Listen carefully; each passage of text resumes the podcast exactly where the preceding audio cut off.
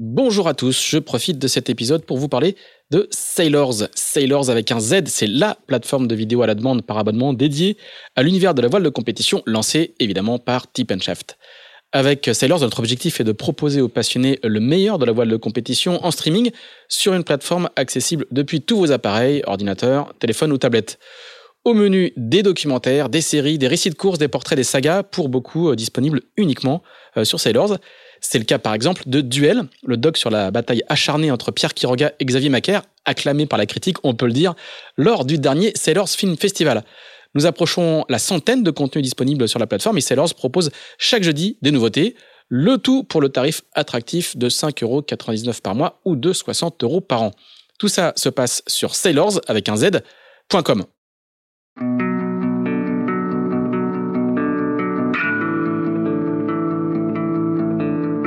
Bonjour, vous écoutez Into the Wind, le podcast des marins qui font des phrases.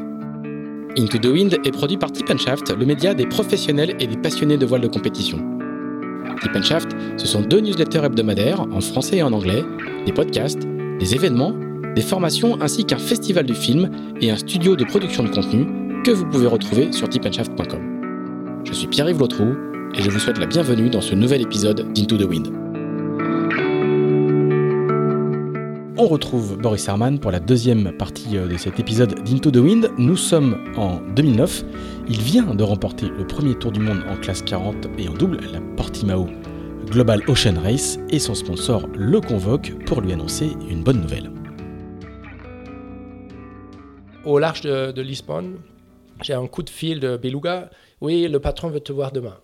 Donc, euh, on tire la barre, on, on rentre à Lisbonne. Je dis Excuse-moi, Félix, il faut que tu trouves d'autres copains pour continuer les chemins. Je, prends l'avion le lendemain. L'après-midi ou le soir, je suis là à Bremen, au, nouveau siège. Il avait construit entre-temps, il était tellement de succès, là, il a construit le bâtiment plus haut de Bremen. Il a mis un restaurant d'étoiles sur le, sur le toit du truc. Donc, lui, son avocat et moi, on rentre dans l'ascenseur, un 12e étage, dans ce restaurant au huitième étage, je crois. Bremen n'a pas des maisons très, très hautes. Euh, et il y a un mur de whisky, j'adore ça. Il y, a, toutes, les, toutes les blends de whisky. Et là, on s'assoit autour de la petite table avec son avocat. Il dit Boris, il me tape sur les épaules. Très bien fait, gagné, c'était super beau, c'était safe, tu as tout, euh, tout accompli. Maintenant, on va faire le Vendée Globe. Pareil, tu vas le gagner. On va faire un bateau super beau et ça va être safe et ça va être top et il demande l'avocat T'as as, tout noté? C'est bon pour toi? Donc c'était parti euh, pour le Vendée. 2000, 2009. Ah, tu vois, j'ai dit que tu étais prêt pour parler. Je savais, je connaissais pas cette histoire. Donc, euh, quand je dis que tu es prêt pour le Vendée, effectivement. Et là, il y a d'autres gens qui pensent. Ce soir-là, l'hôtel, il payait l'hôtel la première fois depuis quasiment beaucoup de temps. Je suis dans un hôtel, jamais sinon. Je suis dans la chambre d'hôtel et euh, il avait dit Ok, c'est parti pour mon grand rêve. Et, euh, et qu'est-ce qui va se passer? Et donc là, j'ai toute une été. Donc aussi. Euh, donc là, on est en 2009. Hein. Aussi, on rappelle chez Gérald Bibot. Ah, tu as l'Aquilaria 2, maintenant on veut le, louer pour encore faire des courses, tu vois. Donc on, marque son deuxième Aquilaria 2 à Beluga, on fait la, la Fast and Race ensemble avec Gérald. Mais cette été traîne un peu au niveau de projet avec Beluga, et je ne savais pas que Beluga va, va pas très bien. Ils vont faire faillite à la fin de l'année. Mais euh, toute cette année-là, j'ai attendu qu'ils signent le contrat. J'ai préparé, précisé les contrats. Ils ont souvent redemandé pourquoi et comment, combien le budget. C'était pas trop facile pour moi, cette période-là. J'habitais, euh, euh, je commençais aussi à déménager ici. Donc j'ai traîné beaucoup ici, dans le milieu. Et j'ai mon idée, j'ai démarché tous les chantiers, tous les architectes. Ils m'ont reçu très, euh, très ouvertement. J'ai discuté avec euh, Guillaume Verdier, d'autres, comment faire un nouveau bateau pour Beluga, le plus beau bateau. Et euh, donc, résultat de cette enquête qui dure plusieurs mois, c'était Jean-Pierre Dick, Luc Talburdet, c'est l'écurie le plus cadré, le plus, dans mon sens, le, mieux organisé. Je veux faire un sister ship de leur bateau, identique. On va tout faire faire chez eux en Nouvelle-Zélande et après ici le hangar. À l'époque, c'est un plan phare. Hein. Plan, euh, non, c'était le, le, premier verdier de. Ah, d'accord. Donc, ça aurait été, été un bon plan de le faire. Ah, oui, non, c'est il sort du, du Vendée Globe 2009, il prépare le 2012, 2012 2013. Et effectivement, c'est un plan verdier, d'accord. Et ce bateau-là, c'était un super bateau. Mm-hmm. Donc, ça, c'était l'idée. Le contrat a été traduit en anglais. C'était un contrat assez complexe avec Luc Talbordé pour faire un sistership avec les chiffres et tout. Donc, tout était prêt et maintenant, ça traînait quelques mois. Et j'ai dit à Beluga, l'avocat, là, je parlais plus jamais. Il me, répond, le, patron Niels, je parle que à son avocat. Et je lui dis, maintenant, ça traîne quelques mois et il faut que j'aille une réponse. Aussi, les autres, ils veulent savoir, euh, les fournisseurs, Jean-Pierre Dick, etc. Donc Noël, c'est la date limite. Si j'ai pas de réponse Noël, c'est mort pour moi. J'étais furieux et il fallait que je, je, fais ça. Je dis ça. Donc Noël, je suis au cinéma, je me rappelle, avec ma famille à Oldenburg. Et, euh, et après, je rentre en vélo chez nous, 8 heures du soir, jusqu'avant le dîner. Et j'ai un coup de fil le 24 en Allemagne, c'est vraiment le 24 Noël, mm. c'est pas le 25. Et, euh, et l'avocat m'appelle, il dit Désolé, je sors d'une réunion. Et c'est foutu, il n'y a, plus, plus, de Vendée Globe chez, chez Beluga. ça, c'était Noël. Donc, euh, donc c'est Noël, 2000, 2009. 10. 2010 déjà. Je crois. Ouais. Euh, non, encore 2009. Donc 2010, je suis un peu entre. Euh, j'ai pas de projet, j'ai perdu tout, je cherche des sponsors. Et, je, je, déménage ici à l'Armor. Euh, J'habite ici et je, je commence à m'intéresser au Figaro. Mhm. Et je vais au pôle et j'ai rien, j'ai aucun moyen, j'ai pas de sponsor, rien. Et Christian Le Pape, tout le monde sont très accueillants. Ils disent. Euh, le patron du pôle. Hein. tu peux venir sur le Zodiac, tu peux venir au stage, écouter. Il y avait un stage, je me rappelle, avec Michel Desjoyaux et j'ai halluciné. C'était top, j'ai appris beaucoup de choses. Et euh, après quelques mois, il y a un stage médical avec, il y avait Jeanne Grégoire, Samantha Davis, les deux se préparent pour la Jacques Vabre en double, etc. Et donc, euh, c'est très drôle, je, je, me rappelle les deux, ils jouent sur un petit bébé de réanimation, quelque chose aujourd'hui. euh, et euh, j'ai un coup de fil, un numéro espagnol sur mon mobile. Je sors du, stage et il y a une, voix féminin qui appelle de Barcelone. Tu veux pas faire un tour du monde sur un IMOCA? Avec un Américain qui s'appelle Ryan Breimeyer et tu le préparais à Concarneau euh, chez Roland Jourdain. Elle le dit comme ça. Comme ça. Une phrase sans interruption, comme je le dis là. Et je dis oui. Et là, on est, on, est, on, est, au début de l'année 2011, quoi. Non, début de l'année 2010. C'est mars 2010. Ouais. Donc, et c'est qui C'était depuis Noël jusqu'à fin mars. C'était trois, trois mois un peu durs. Et c'était l'assistante de Andor, euh, le directeur de la FNOB, l'organisation qui tient la Barcelone. La fondation qui organisait la, la Barcelona. Quoi. La Barcelona World Race, course en double sans escale autour du monde. Petite, euh, petite nièce de la, du Vendée Globe, on peut dire. et euh, le plan parfait, quoi. Bah oui. Et je Tout cru. et elle dit, OK, écoute-moi, avant que tu t'excites trop, il y a trois phases de test avec toi.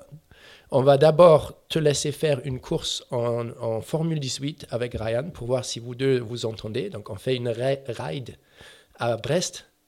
Et, Ryan, il est beaucoup trop grand, trop lourd pour un F18. Et nous deux, on rigole, on s'entend très bien de, la première journée. Je pense en chavire au vent.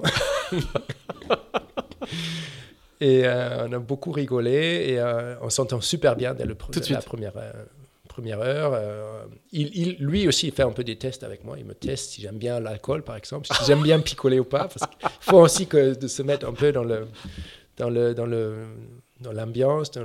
Ryan Kekan, très accompli, très professionnel, qui connaissait le bateau par cœur. Euh, le bateau, c'était le Lombard de Roland Jourdain, Sil Veolia, euh, qui avait fait une très jolie Vendée Globe, jusqu'à abandonner tout à la fin avec problème de quille. Et ce bateau-là, euh, c'était pour nous. Et Roland Jourdain lui-même, il faisait sur notre plan phare la route du Rhum. Donc nous, on était super écurie, deux bateaux qui peuvent se entraîner ensemble, se préparer ensemble. Nous, on lui aide à sa préparation route du Rhum. Donc c'est là la première fois que je vois un peu euh, le professionnalisme d'un grand euh, projet. Et, comment, la FNAB avait pensé à toi? À cause du Tour du Monde en classe 40 Et puis parce qu'il voulait, il voulait un équipage international C'est un peu le marketing. Ils disent, Il faut en allemand. Donc, qu'est-ce qu'il y a? Il y a Parce que le sponsor est allemand, notre, notre Gena, c'est allemand Pas du tout. C'est vraiment la FNOP eux-mêmes, l'organisateur de la Barcelona World Race, ils veulent que la course soit un peu internationale. D'accord. Donc, il, euh, aussi, la même chose se passe avec un, un docteur portugais qui finissent naviguer avec Jean Le Cam sur euh, un bateau qui s'appelle euh, Président. Euh, donc, ah, C'est espagnol, ah oui, c'est les, les deux frères. oh, oh, je me souviens plus. Genre, c'est un cardiologue, mais qui a un très bon niveau. Un euh, cardiologue, très, très bon niveau euh, en voile, j'ai oublié son nom. J'ai oublié son nom aussi, désolé. je, vais euh, trouver, je vais trouver. Mais c'était un peu le système de la FNOB. C'est eux qui géraient l'argent, le sponsor, la fondation. Donc tout était un peu mélangé. Et c'est eux qui choisissent les pilotes de leur bateau. Et nous, on s'est préparé toute l'année sans savoir qui serait notre sponsor ou quelle marque on va porter dans la voile. C'était un peu Ah oui. étonnant aussi. C'était Bruno Garcia. Bruno Garcia. Voilà, il est espagnol et, il est, et, et- et ses deux frères. Ils ont, beaucoup fait, ils ont fait beaucoup de mini aussi. Et ils, avaient un, ils avaient un très très bon niveau. Ils ont dématé malheureusement euh, au large des Cap Verts, euh, dans la mer courte qu'il Ouais. y a là souvent. ouais. Euh, et euh, tu, tu disais qu'il y avait, il y, avait, il y avait eu trois phases de, de, de sélection. Oui, Donc la, euh, première, c'est le, le F18. C'est le La F18. deuxième, c'est l'alcool. La deuxième, c'était que eux, ils donnaient à la parole à Ryan de voir est-ce que tu aimes bien naviguer avec ce gars-là ou pas. Donc ça, c'était très très chouette de leur euh, très intelligent de, de- de leur part de Mhm. dire on va pas juste composer une équipe à, à- à tout prix. On va vraiment laisser Ryan la place. Il est le premier qui est là depuis quatre ans avec ce bateau, qui connaissent le bateau par cœur. Euh, on va lui laisser la parole de dire oui ou non à Boris. Et la troisième, c'était Bilou, Roland Jourdain, qui devrait juger euh, si moi j'aurais. euh, donc je me rappelle le jour où Bilou, devant Roland Jourdain et Sophie ouais. Verseletto, je suis assis dans leur bureau et ils me posent les questions, ils mettent le doigt un peu. Est-ce que tu as connaissance de ça, de ci Est-ce que tu connais ça tu vois, quelle, euh, quelle, quelle motivation Est-ce que tu es à l'heure? Euh, Est-ce que tu es bien élevé Euh, que...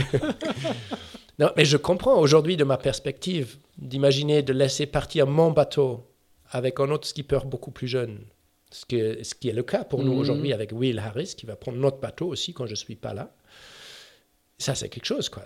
C'est un truc qui te tient tellement au cœur et qui est le nerf de vie de ta boîte Mhm. et de, de tout ton entourage, de 20 familles qui, qui, qui dépendent de ce bateau. Et s'il y a quoi que ce soit qui arrive à ce bateau, ça peut être la fin de beaucoup de choses. Et donc, euh, laisser son bateau que lui, il avait construit et fait le vendre avec à nous, ouais, c'est un grand pas pour, euh, pour aussi le, le, le grossissement de l'écurie de, de Roland Jourdain. Oui. Et alors, comment se passe la Barcelone? Vous faites cinquième. Hein On fait cinquième avec beaucoup de pépins techniques, euh, avec un bateau très bien, très bien préparé qu'on connaissait bien. On a eu de, la chance, mauvaise chance à la fin de la, du Pacifique. Le, le vérin de quille a un problème. Le piston, le joint de piston explose dans une vague. Le bateau saute à pleine balle et, et- et, euh, donc problème. euh, on peut plus quiller vraiment. Et euh, au Cap Horn, euh, le, le J2 tombe, donc le hook cassé. euh, on n'a plus de J2 et après d'autres petits problèmes. Donc remontée de l'Atlantique, on est encore troisième ou quatrième, troisième, je crois. Et on se fait doubler par Estrella Damm et à la remontée. Ça fait une course très très longue, 100 jours en mer.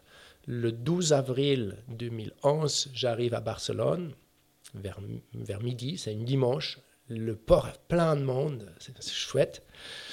Mais c'est ma première journée à terre en- dans l'année 2011, le 12 avril. Ah oui. Imagine, on est parti le 31 décembre 2010 à 12h. Et le 12 avril, c'est la première journée à terre. Imagine, hein, ça fait long.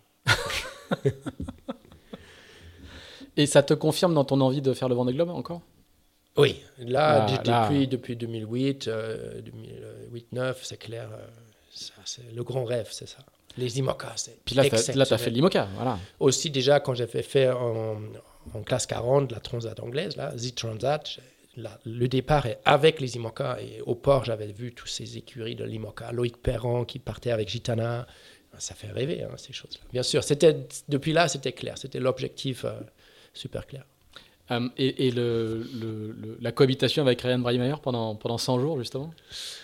On est comme des frères aujourd'hui, euh, et je pense dans les, dans les relations de frères, il y a des, des, positifs et des, des, négatifs. Et il y a des moments durs aussi, c'est un caractère très fort, euh, très, très, très, très net, très dur parfois, il peut être dur avec des gens. Mais c'est quelqu'un que j'apprécie beaucoup et, et on est vraiment, on a une, amitié, très, amitié très très forte. Et, et, je pense, tu vois, peu importe comment tu te, ça va entre deux personnes, passer 100 jours sur 4 mètres carrés, euh, c'est toujours quelque chose de marquant. C'est peut-être plus difficile, peu importe qui c'est, c'est peut-être plus difficile que le solo, que le faire en solo, parce que tu ne peux pas exprimer euh, tes, tes, émotions devant l'autre. Parfois, oui, on peut, mais hmm. si tu faisais, si les deux faisaient ça tout le temps, tu peux pas performer. C'est ça la grosse différence entre solo et équipage. Et double, là, dans ce sens, c'est plus de l'équipage. Tu es beaucoup plus. Euh, tu, gardes les choses plus pour toi. Tu, pendant 100 jours, tu t'exprimes pas trop tes émotions. Pendant le vent des globes, on se permet à faire ça devant le caméra. Ouais. Tu fais pas ça en, équipage. C'est bizarre. Sinon, ça sera encore plus long. Oui. Euh, après cette, cette Barcelona, en fait, bah, un peu comme la fois d'avant, on se dit, bah, ça y est, euh, t'es mûr pour la Vendée, tu vas trouver des sponsors, et en fait, tu vas pas y arriver, et tu vas plutôt passer des années de. Là, tu vas te mettre au multicoque avec Maserati et, Giovanni Solini. Euh, T'arrives pas à trouver les sponsors Qu'est-ce qui se passe? Tu continues à chercher, à essayer de monter un projet? Le, projet avec Maserati, c'est un petit peu en attendant? Comment, comment, comment Pendant la préparation de la Barcelona World Race, à Barcelone, j'avais trouvé une copine espagnole. On a habité ensemble après l'arrivée. Pendant une année, je suis resté là, ou presque deux années, je restais là. Et la Barcelona m'a permis de rentrer dans le milieu vraiment professionnel, dans le sens de, devenir navigateur professionnel, donc quelqu'un qui est payé à la journée pour des régates, IRC, etc. Et d'autres. Donc, euh, Jochen Schumann, un fameux navigateur. Très grand navigateur allemand, multimédaille olympique. Oui, trois médailles, plus, ou quatre trois d'or et une, une argent. C'est mieux quoi. Et, euh, et, deux coupes de l'Amérique gagnées avec Alinghi et euh, plus de coupes, euh, d'autres coupes à faire, etc. Un gars exceptionnel qui, qui, qui mène un projet franco-allemand avec Stefan Kantler. Mm, mm. de TP52 qui s'appelle All for One, Audi All for One. Et il mène ça, il est skipper, il est barreur, avec une super équipe, et il, il veut changer le navigateur. Et euh, il dit, euh, OK, là, j'ai la possibilité de, donner l'opportunité à un jeune Allemand de rentrer dans le milieu professionnel. Il me fait le briefing pendant un salon nautique euh, à, Hambourg. Il dit, OK, Boris, tu es à cheval à rentrer là-dedans. Si tu te formes bien et tu as Deckman, connaissances, les décomptes au départ et tout, on va tout faire pour que tu puisses y arriver à être au niveau pour faire la saison en TP52 il menait un autre projet, le Estimate Europa, en 100 pieds, en maxi 100 mhm. pieds, avec Juan Villa en navigateur à bord. Et comme ça, il m'a invité d'être co-navigateur à côté de Juan Villa. Bon apprentissage. Donc, Juan Villa me donne chaque départ de course ou de cours d'entraînement, ce qui est aussi important. Il me donne l'ordinateur euh, dans ma main, il me laisse moi parler à l'équipe et il est derrière moi, il me souffle dans mon oreille. Imagine, c'est le, le, le, stage parfait, quoi. Et comme ça, j'ai cet entraînement sur Estimate Europa. Estimate Europa, c'est le plus grand, plus beau bateau dans la Méditerranée. Ça gagne toutes les courses de loin euh, en temps réel. Et donc, c'est un peu moins tendu. Et sur le TP52, on peut performer pas mal. On gagne la Copa del Rey et euh, on fait, je sais pas, troisième de la saison, quelque chose comme ça. Et donc, comme ça, j'ai perdu mon sponsor Beluga. J'ai fait la Barcelona et je retrouve pas de nouveaux sponsors, mais quand même, je peux travailler, je peux acquis, acquis de, de, l'expérience grâce à ce nouveau truc que j'avais jamais connu, d'être professionnel vraiment dans un petit, dans une petite domaine. L'électronique, calibration, la perf et euh, tu vois ce, qui, ce que fait un navigateur sur les courses Grand Prix. Et Juan Villa, juste pour l'anecdote, hein, il, va battre le trophée Jules Verne avec euh, Banque Populaire et Loïc Perron. Euh, bah, quasiment dans ces années-là, hein, à, peu près, à peu près à ce moment-là. Hein, Jusqu'avant ça, oui. Juste avant ça. Juste pour, pour, que les auditeurs euh, comprennent euh, qui est le, mentor euh, qui, te, qui, te, qui te forme à ce C'est toujours aujourd'hui le plus grand, un des plus grands navigateurs, avec Marcel Van Trieste, avec deux, trois, quatre autres. Il y a les Américains là aussi, mm. comment ils s'appellent Will Oxley et Stan Honey. Mais ce sont, je pense, les quatre noms, les quatre, cinq noms les Souvent, à l'international, oui. Euh, Et donc, énorme chance de pouvoir faire ça avec Juan Villa. On, pa- on partage le chambre, la chambre d'hôtel souvent. Ah oui. Et sur les vols, on est assis côté à côté. Donc, c'est la, la fille logistique qui gère ça. Et euh, avec Jochen Schumann, c'était toujours euh, chacun, et jamais chambre seule. hein. Toujours deux personnes dans la chambre, quelque chose comme ça. Euh, parfois, je rappelle mon équipe euh, ici, comment ça, ça c'était à l'époque. Et euh, il ronfle beaucoup hein, aussi. Mais il, il m'a tellement impressionné. Il lit les bouquins, le, tu vois, le, le hebdomadaire de la mathématique ou de la physique, tu vois. Ouais. Il a, il a étudié, il a un diplôme physique et mathématique, ou informatique, je ne sais plus. Il s'est programmé, il écrit des, des, des scripts, euh, des, des trucs, et euh, il était, pendant les avions, le- les trajets d'avion, il me raconte la, la haute théorie mathématique, quel il y a comme nouveau théorème qui est un peu encore résolu, tu vois. Et du coup, alors, com- comment t'embarques avec Soldini euh, euh, sur, euh, sur Maserati? Tout à l'heure, je parlais de multicoque. En fait, à l'époque, c'est un, un monocoque. Exact. C'était. Giovanni Soldini voulait faire la Volvo Ocean Race. Mhm. Donc, avec John Elkann, le patron de Fiat, ils ont dit OK, on va acheter un bateau. Ils, ils achètent Ericsson 4.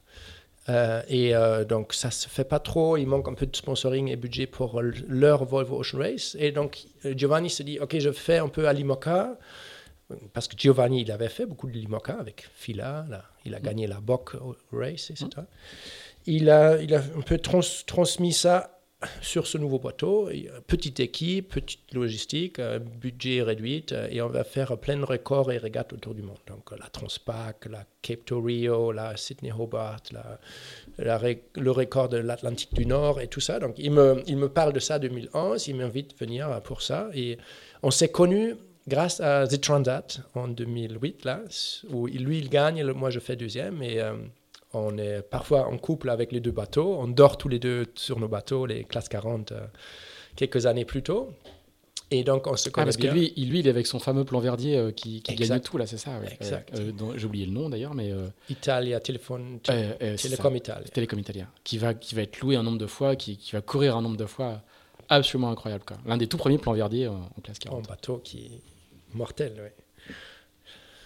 Voilà, et comme ça, j'arrive à Zarzana, euh, comment ça s'appelle, La quelque chose comme ça. J'arrive en Italie, là, près de Gênes, et, euh, et je rentre dans la famille de Giovanni. Ça, devient une grosse, grande amitié, euh, et son bande de copains autour de lui. Et ça m'a beaucoup marqué, sa façon à faire, avec une groupe des copains qui voyagent le monde et qui, qui se débrouillent tout seuls pour réparer le bateau, pour maintenir le bateau. euh. Donc, chaque navigateur a aussi un rôle de préparateur et, et ça fait que tu, tu restes beaucoup de temps ensemble, on va au bar le soir. euh. et on a, on a fait cinq ans comme ça. Pendant ces cinq ans, j'ai aussi navigué en TP52. Ah, c'est ça, t'as- c'est deux mondes très différents d'ailleurs. Oui. J'imagine que le- entre le, Mais mon cœur le monde avec- de Joran Schumann et de Juan Villa et le monde de Giovanni Soldini, c'est c'est presque les deux extrêmes. Quoi. Exact. Deux extrêmes, chouette à voir. Et moi, je peux m'adapter à Jochen Schumann parce que je suis levé avec les, les mêmes valeurs allemandes, d'être de, d'être super carré. Tu vois, il fait les emails le soir, quelles quelles chaussons il faut mettre. Il, il y a, il y a un set, de, un jeu de, de vêtements Adidas pour chaque équipier le même. Il faut déjà remplir un tableur quand tu le reçois. Et là, il y a des chaussons, des petites chaussons courts, des chaussons longs et noirs et blancs. Et le- l'email du soir confirme quel il faut mettre le lendemain. La tenue du lendemain. Oui, Eh, bien sûr. parce qu'il y a des journées avec chaussons blancs et des Eh, chaussures bah, bien sûr. noires. Donc tout est carré, euh, super carré. Et, et- et je trouve ça bien. hein. C'est pas mal. Et c'est très beau sur les photos. Imagine, il y a tout blanc et un mec noir. Et Giovanni, en fait, vous avez même pas tous les mêmes cirés, c'est ça? Au début, oui. Parce qu'il avait, euh, euh, il avait un sponsoring avec euh, Zegna, une marque italienne Ah, de, de, de mode. costume, ouais. Mm. Et euh, donc, on a, on, a, on a eu des cirés Mosto euh, marqués Zegna. Et on était très bien équipés avec des super fringues, avec du, des, des très bons couches partout. Ça, c'était pas. Ça, c'était pas la grosse différence. La grosse différence, c'était vraiment la, la façon de. euh, le leadership est très différent, ou c'est très explicite, avec Jochen Schumann. Tout s'est dit explicitement et est mis dans un tableur et est compté exact. Avec Giovanni, c'est euh, au feeling et c'est pas c'est- pas exprimé explicite. Il, il s'entoure avec des gens qui, qui font un peu qui assument ce ce qu'il faut faire. Et euh, il n'y a jamais un team meeting. euh, il y a des petits échanges, mais pas de temps gaspillé avec des meetings à la con. tu vois. C'est Giovanni, il- quand le sponsor appelle, il, il- il- il met un peu le téléphone entre son épaule et l'oreille. Il continue à, à bricoler avec le Sika, avec la colle entre les mains. Et, et- et au début, j'ai un peu halluciné. J'ai pensé, ah, c'est peut-être pas très professionnel. Mais aujourd'hui, je vois une énorme force et une énorme, euh, une énorme valeur là-dedans. Et j'ai retrouvé exactement la même chose avec Francis Joyon. Euh, c'est de tu vois, de pas se perdre dans les tableurs Excel, dans, le faux planning, dans l'idée de pouvoir contrôler les choses. Dans le, dans sur un bateau, tu ne sais pas comment le bateau rentre le soir, qu'est-ce qu'il est- qu'est-ce. Et bien sûr, on peut bien gérer une équipe, mais il y a, si tu as une très bonne équipe, elle peut se gérer presque tout seul, tu vois. Et, euh, et il a, Giovanni, il a, il a mis l'âme dedans. Et tout le monde était, tu vois, avec un, un amour pour l'équipe, pour le bateau, avec toute, euh, toute une émotion. Et, et- et ça fait que ça marche un peu tout seul. Et ça t'inspire beaucoup pour le, le management de ton équipe aujourd'hui? Oui, oui, oui. On est, euh, on est, tu vois, je suis inspiré par ça, par Jochen Schumann aussi, parce que Mais ça, c'est plus ta culture naturelle, comme tu disais. C'est un peu, oui, mais donc euh, on, on se cherche, on essaye différents styles de management aussi, et je pense qu'il y a des phases différentes où il faut aussi changer. Il faut, sa- faut- faut savoir euh, changer le style entre très rigoureux euh, autocrate. euh, et l'idéal, c'est que les gens, ils savent ce qu'il faut faire, ils gèrent eux-mêmes, ils ont la responsabilité, et ça, c'est beaucoup plus motivant pour chaque boat builder, pour chaque, chaque équipier de, de s'exprimer avec leurs expériences aussi. Tu as parlé de Francis Joyon tout à l'heure, qui est un autre style de management encore. Euh, comment, comment tu te retrouves embarqué sur le projet? Donc, vous faites le trophée Jules Verne en, en 2015-2016. hein Alors, comment je me trouve embarqué là- là-dedans C'est grâce à Ryan Breimeyer, Mhm. mon copain de la Barcelona World Race, qui, euh, qui a trouvé un super sponsor entre-temps, un Américain, euh, Renaud Laplanche, qui a une boîte qui s'appelle euh, Lending Clap, un truc finance qui, qui va à la bourse en New York. Super succès. Donc, lui et Ryan, ils décident de faire un énorme euh, IMOCA à 100 pieds pour battre tous les records de monocoque. Donc, il loue, hein, il, il- il loue le- l'ancien groupe projet. 23. Oui, oui, Ouais. c'est leur projet de faire ce bateau. Et entre-temps, pendant la conception et construction, juste pour jouer un peu, pour naviguer un peu, ils louent Groupama 3, qui devient en même temps IDEC. Et, et donc, entre la transition euh, Banque Populaire, euh, le bateau s'appelle Oui. Banque Populaire. Euh, on- Ah, et- groupe 23, Banque Populaire, Ouais, exact.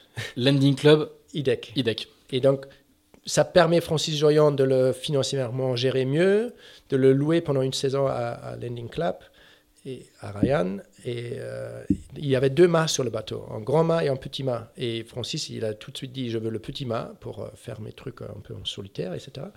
Et donc, il, loue le bateau avec le grand mât. Et le, grand but, c'est de battre le record de euh, la Transpac, ou de gagner la course ou battre le record. Donc, San, Los Angeles à, à, à Hawaï.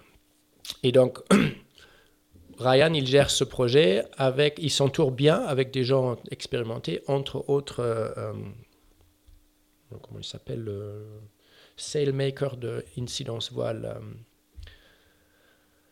son fils, il navigue là. Jean-Baptiste Levaillant. Jean-Baptiste Levaillant.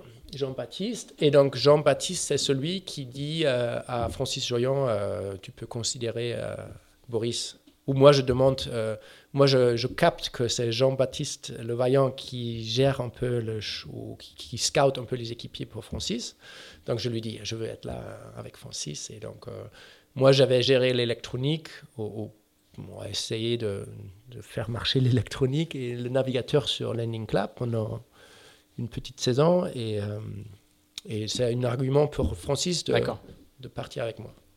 Et alors, c'est comment de naviguer avec Francis Joyon? Génial. Pour moi, c'est c'est un personnage exceptionnel avec une vision forte et avec, euh, avec, euh, avec une force, tu vois, une force euh, dans la tête qu'ils ont très peu de monde. Donc, je pense dans l'histoire de la voile, je ne l'ai jamais croisé, bien sûr, mais j'imagine un peu Tabarly comme ça, tu vois. Force dans la tête, tu vois, force de nature. Je me rappelle, on est parti pour le trophée Jules Verne le même jour que Spindrift. Et on est moins rapide au début. Donc, on est dans l'hémisphère sud, Atlantique Sud, dans l'anticyclone de Sainte-Hélène, 800 000 derrière. Et on a un pépin sur le foil tribord, euh, c'est un peu cassé. Donc c'est Francis lui-même, torse nu, super fort, c'est un, grand cousteau, très très fort. Et là, il répare tout tranquillement le foil. Il met la strate autour, etc. Et le reste de l'équipage est un peu dans leur coin. Ah, c'est la merde, on est Est-ce qu'on s'arrête à Cape Town, tu vois Et là, Francis, il nous regarde comme on était débiles. Et, mais un peu avec une... Euh, il, nous regarde, il dit, les gars, on n'est jamais à l'abri d'une bonne surprise. pour moi, c'est un motto clé de Francis Joyon. Et il le dit avec une légèreté, tu vois. Il n'est il est pas lourd dans son âme à ce moment-là. Il n'a pas de regret d'être 800 000 derrière. Lui, il le sent qu'on n'est pas à l'abri d'une bonne surprise. Et pourquoi pas une autre dépression nous amène un peu plus sud que Spindrift. On passe très sud et on est devant eux euh, au, Cap, euh, Cap Horn. Quelle surprise, quelle bonne surprise. et donc là, c'était vraiment, tu vois, lui, il a une vision, tu vois, et il a l'expérience aussi. Il a fait mm. tellement de tours du monde, il sait que 800 000, tu peux les rattraper. Dis ça au coureur jeune du vent des globes. Lui, il va se mettre à pleurer dans sa banette quand il aura 800 000 euh, de, retard. bon, c'est autre chose avec les ultimes parce que tu peux plonger aussi sud que tu veux. Donc, nous, on plonge vraiment très, très sud. Ça, ça pique tellement froid avec l'apparent sur la barre. Il n'y avait pas de pilote. Le vent apparent. Et puis, il n'y a pas de protection. Hein. Il y avait une petite euh, truc, mais quand même, le vent, il fait, je sais pas, 4 degrés, quelque chose. Et euh, non, mais c'est euh, Donna Barterel, il fait un email. Les gars, vous n'êtes pas raisonnables, vous êtes trop sud, on ne peut pas faire un gentleman's agreement, on ne peut pas ah plonger aussi sud. Et, euh, il n'a il a pas répondu, il a, il a, fait son truc et il a, il a, jugé le risque, il a maîtrisé le risque, je pense. Donc Donna Barterelli, elle, elle, est sur Spindrift, hein, juste pour repréciser le contexte, et donc les deux bateaux sont sur le, la même tentative, et donc elle, elle demande, elle dit, il faudrait qu'on se mette d'accord, et, et, et Francis répond pas, quoi je ne suis pas sûr s'il répond. Je pense qu'il ne répond pas. Il, ignore ça un peu. On avait les, le, surveillance satellitaire avec Marcel van Triest et le, le provider à Brest, la CLC, ou comment il s'appelle? CLS. CLS. Et euh, donc c'était bien, c'était pas, on n'est pas parti dans l'inconnu, c'était jugé quoi, mais bien, c'était bien maîtrisé. et, et Francis, il, son style de management était étonnant. C'était euh, petit cahier, papier, donc à la Trinité les préparations, petit cahier, papier et stylo. Des petites worklists, tu vois, pas des conneries, des gros tableurs Excel, des worklists, des Wrike ou Asana ou je sais pas quoi. Petit truc comme ça, il avait la, la règle d'or pour lui, je suis pas plus tard que 10 heures sur le bateau. Peut-être 3 ou 4 heures du bureau le matin. Après, euh, je ne veux pas passer plus que la moitié de la journée, ou entière de la journée au bureau, parce que sinon, ce n'est pas l'activité que je veux faire dans la vie. Je veux être sur le bateau. Il y a beaucoup aussi, même pour lui, à gérer des achats, des voiles, des trucs. Il fait tout tout seul. Et donc, il réduit ça au minimum. Et la gestion à bord, c'est très pragmatique, avec un petit euh, note, euh, papier. Et ça, c'est quelque chose humainement, c'est très différent que les tableurs Excel, les trucs sur le mur imprimés, quelque chose. C'est très personnel hein, si tu as ça. Et il te regarde dans les yeux, il y a deux choses à faire aujourd'hui, absolument. Tu, sens beaucoup plus les, priorités. Tu ne te perds pas dans les délires, des petites choses. C'est toujours à l'essentiel. J'ai beaucoup de respect pour, euh, ça. Alors, sur, le, ce tentative de trophée Jules vous n'allez pas gagner, vous n'allez pas battre le le trophée Jules il va le battre dans la tentative suivante, ah, mais tu ne seras, pas, tu seras pas à bord, c'est ça, hein, si je me souviens Exact. Grâce. En même temps aussi, on avait démarré un projet euh, avec, euh, avec les Monégasques en, en 32. Et, donc, grâce à ça, je trouve un peu un, gars qui, un investisseur pour Unimoca. Un autre, Alors voilà, on va très, très vite, mais on, peut, on peut, tu vois, pendant cette période avec Francis Jorion, mon projet Imoca se met en place. Exactement. J'ai un bateau, mais je suis encore censé de partir avec Francis Chorion. Donc je pars avec lui, première attentive, et on revient. Euh, la fenêtre n'est pas bonne. On, part une autre fois, on part un peu plus loin, on va jusqu'au Cap Vert, on voit les Cap Vert, euh, et la fenêtre se ferme, et on a aussi un problème de dérive. On fait demi-tour, et après une journée, deux journées, demi-tour, je lui, euh, pendant un quart de nuit, il est à la barre, sous les étoiles, je viens vers lui. Désolé Francis, je dois débarquer. Et Il dit rien pendant un moment. Euh, je sens que ça lui va pas bien, que ça lui plaît pas. Mais il dit Ok, Boris, une condition. Si tu mets ton IMOCA en route, tu mets un message pour la protection de l'océan ou de la planète sur ton bateau. Ah C'est ma condition pour que je te laisse partir. Incroyable. Incroyable. Et euh, les choses pour nous, euh, ils, évoluent euh, un peu par hasard, mais dans ce sens-là, et 2019, on commence à mettre la fondation et Alors, les slogans, etc., pour la protection de la, du climat. On met ça sur le bateau et, et j'appelle Francis, tu vois, j'ai tenu ma promesse. je, voudrais quand même qu'on revienne à, la rencontre avec le avec les monégasques, comme, mm. tu, comme tu dis, parce que c'est un peu le, la rencontre fondatrice qui, qui, t'amène aujourd'hui à, avoir ce, ce, beau projet. Est-ce que tu peux nous raconter un petit peu comment, comment, comment ça se goupille et, et, quand, et quand ça se met en place? À partir de quel moment tu, tu rencontres euh, le jeune Kaziragi? C'est bien avant de ce moment-là. Euh, donc l'épisode avec Francis Joyon, c'est 2017, mm. début 2017. Donc c'est 2013, quatre ans avant que je suis à Cape Town en décembre, il fait 40 degrés, chaud, euh, Noël, et on prépare la Cape Torio Race. Et le fameux John Elkan, le patron de la boîte Maserati, qui est le sponsor, et de Fiat aussi, mm. ce patron est censé venir, mais il ne peut pas, dernière minute, il envoie quelqu'un d'autre. Pierre. On ne sait pas qui c'est Pierre et euh, Giovanni. Euh, donc, un jour, le matin, je suis en train de bricoler sur le bateau avec l'électronique. Je fais un nouveau câble GPS depuis le dôme arrière à la station de table à, carte. Ça prend quelques heures parce qu'il faut passer tout le câble. Giovanni, il tape sur le, pont. Euh, Boris, je te présente Pierre. Ça, c'est Pierre. Euh, il peut t'aider. Il va me faire la course avec nous. C'est un jeune. C'est un jeune qui est là sur le pont et je ne connais rien. Je dis, OK Pierre, alors viens, tu peux m'aider à mettre le câble. Donc, euh, il se plonge tout de suite, on se sert juste la main, il va dans le bateau, il, passe ce câble et deux heures après, il sort complètement mouillé, transpiré. Il faisait super chaud. Euh, il avait passé le câble par tous les petits coins et cloisons. On, branche le câble, GPS marche, on va déjeuner et euh, on commence une amitié. Et je ne savais pas du tout qui c'est, euh, Pierre Casiraghi.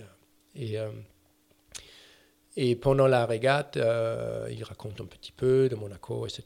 Mais on a vraiment une amitié très naturelle.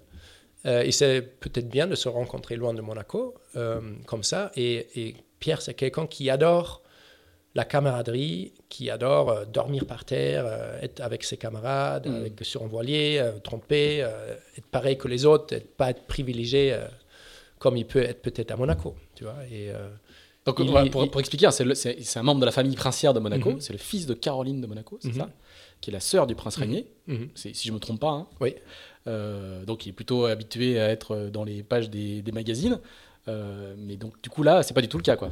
Oui, exact. Moi, je le connaissais pas, mais les gens qui sont plus souvent au coiffeur, moi d'ailleurs, je dois y aller euh, bientôt, mais les gens euh, qui, lisent ces, ces, ces, magasins, Yellow Press un peu, ou d'autres, d'autres, d'autres médias, mais il est là souvent, là, cette, cette famille-là, ils sont souvent très médiatisés, mm-hmm. personnalisés, les celebrities, etc. Moi, je connaissais pas trop.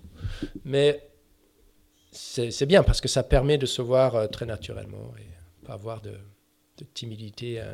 Et, alors, du, coup, comment vous, vous, montez un projet ensemble ensuite? Donc, à bord déjà, on commence à, se bien, euh, bien connaître. Au Brésil, on fait des, des tournées de foot sur la plage, on arrive là, on passe encore une semaine. Et ensuite, il m'invite à naviguer un peu à Monaco. Il, mène un petit projet de TP52 pour la Palerme-Monaco. Et... Qui vient d'avoir lieu là Oui.